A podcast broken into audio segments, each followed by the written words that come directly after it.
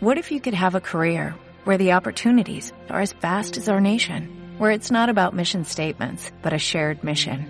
At U.S. Customs and Border Protection, we go beyond to protect more than borders, from ship to shore, air to ground, cities to local communities. CBP agents and officers are keeping people safe. Join U.S. Customs and Border Protection and go beyond for something far greater than yourself. Learn more at cbp.gov/careers. Bienvenidos a Seguidores de Jesús, un estudio del libro de Lucas con el doctor en Nuevo Testamento Robert Simmons. Hola, hoy continuamos nuestro recorrido del Evangelio según Lucas para descubrir qué nos enseña acerca de seguir a Jesús. Hoy vamos a leer Lucas 22, 31 a 62. Esta sección de Lucas comienza con la predicción de que Pedro va a negar a Jesús y termina con el cumplimiento de esa predicción.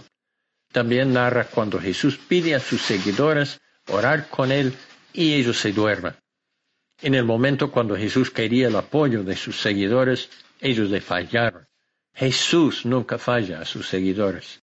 Les fue fiel en ese tiempo y siempre nos es fiel ahora. Lucas 22, 31 a 34 dicen, Simón, Simón, mira que Satanás os ha reclamado para zarandearos como a trigo, pero yo he rogado por ti para que en tu fe no falle. Y tú, una vez que hayas regresado, fortalece a tus hermanos.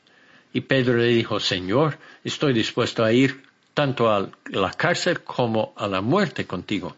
Pero Jesús le dijo, te digo, Pedro, que el gallo no cantará hoy hasta que tú hayas negado tres veces que me conoces. Pedro expresa su intención de serle fiel a Jesús, pero Jesús le informa de una realidad espiritual que está por encima de las intenciones humanas de Pedro. Es una realidad que todos nosotros enfrentamos a diario cuando nuestra intención es serle fiel a Jesús. El diablo quiere zarandearnos.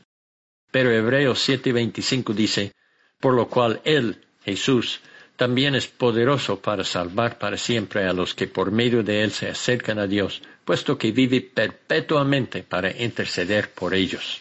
La diferencia también entre el caso de Pedro y nuestro caso es la presencia del Espíritu Santo. Nosotros los creyentes tenemos el poder del Espíritu Santo en nosotros, lo cual nos capacita para serle fiel a Jesús. Aun Pedro en el libro de Hechos después de recibir el Espíritu, testificó de Jesús cuando estaba en peligro de cárcel y de la muerte. Lucas 22, 35 a 38 dice, y les dijo, cuando os envié sin bolsa, ni alforja, ni sandalias, ¿acaso os faltó algo? Y ellos contestaron, no, nada. Entonces les dijo, pero ahora el que tenga una bolsa, que la lleve consigo. De la misma manera también una alforja. Y el que no tenga espada, vende su manto y compre una, porque os digo que es necesario que en mí se cumpla todo lo que está escrito, y con los transgresores fue contado, pues ciertamente lo que se refiere a mí tiene su cumplimiento. Y ellos dijeron, Señor, mira, aquí hay dos espadas. Y él les dijo, suficiente. En estos versículos Jesús les vuelve a informar que va a morir y que su muerte cambiará radicalmente la forma en que ellos tienen que relacionarse con el mundo. Sin embargo, los seguidores de Jesús en ese momento no pueden entender ni internalizar lo que está diciendo el Señor. La respuesta de ellos, aquí hay dos espadas, muestra su falta de comprensión. Lucas 22, 39 a 46 dice, y saliendo se encaminó como de costumbre hacia el monte de los olivos, y los discípulos también le siguieron. Cuando llegó al lugar, les dijo, orad para que no entréis en tentación. Y se apartó de ellos como a un tiro de piedra poniéndose de rodillas y oraba intensamente diciendo, Padre, si es tu voluntad, aparte de mí esta copa, pero no se haga mi voluntad sino la tuya.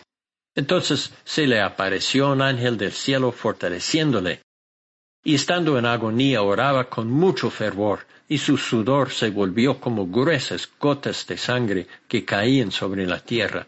Cuando se levantó de orar fue a los discípulos y los halló dormidos a causa de su tristeza.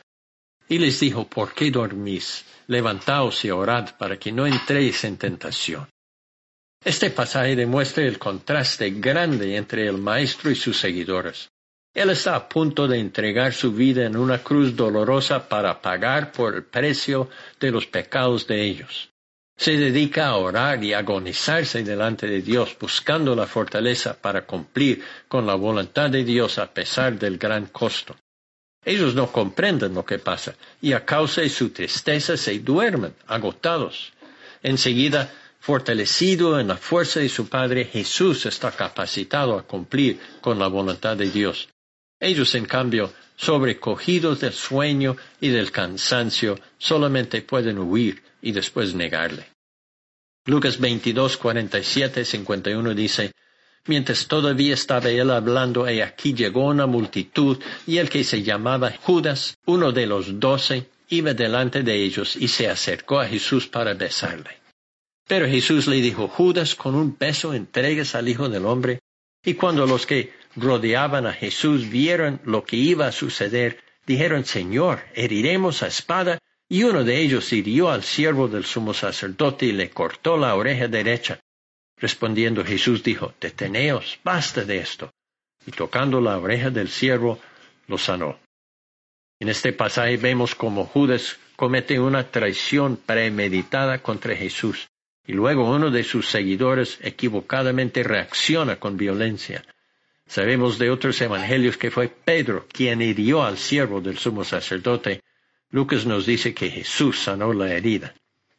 Lucas 22, 52 a 53 dice, Entonces Jesús dijo a los principales sacerdotes y a los oficiales del templo y a los ancianos que habían venido con él, ¿habéis salido con espadas y garrotes como contra un ladrón? Cuando estaba con vosotros cada día en el templo, no me echasteis mano, pero esta hora y el poder de las tinieblas son vuestros. Jesús sabe que ellos querían hacerle daño, pero tuvieron temor de la gente porque la gente estaba atenta a sus enseñanzas.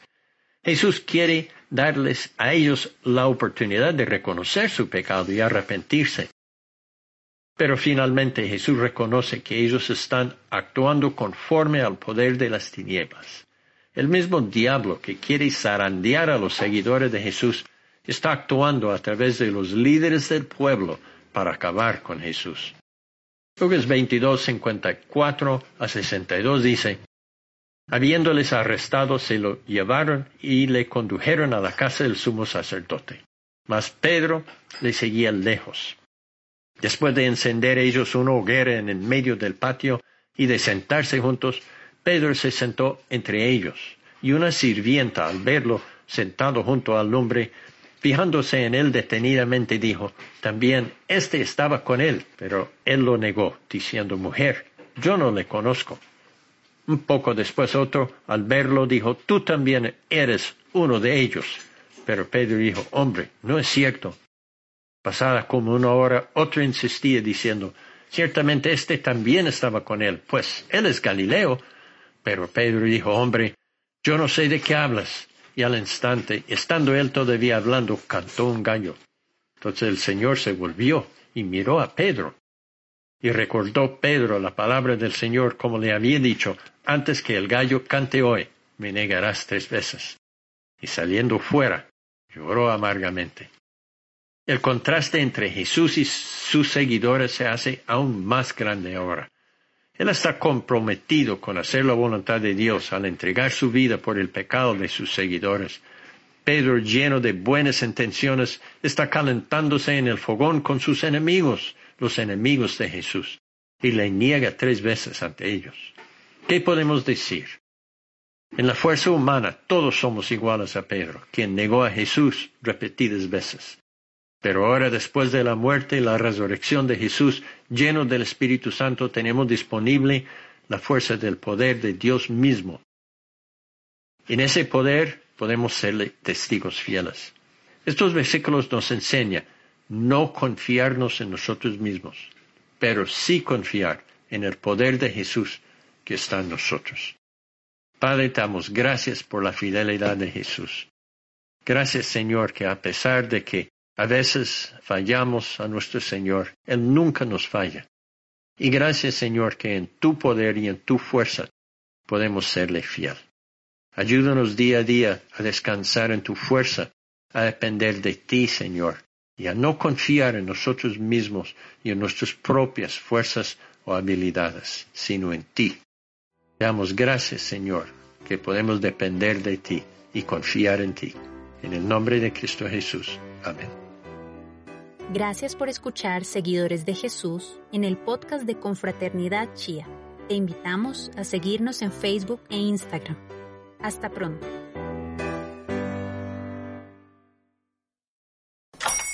Hola, buenos días, mi pana.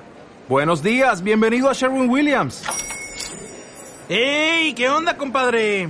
¿Qué onda? Ya tengo lista la pintura que ordenaste en el ProPlus app. Con más de 6.000 representantes en nuestras tiendas listos para atenderte en tu idioma y beneficios para contratistas que encontrarás en aliadopro.com. En Sherwin Williams somos el aliado del PRO.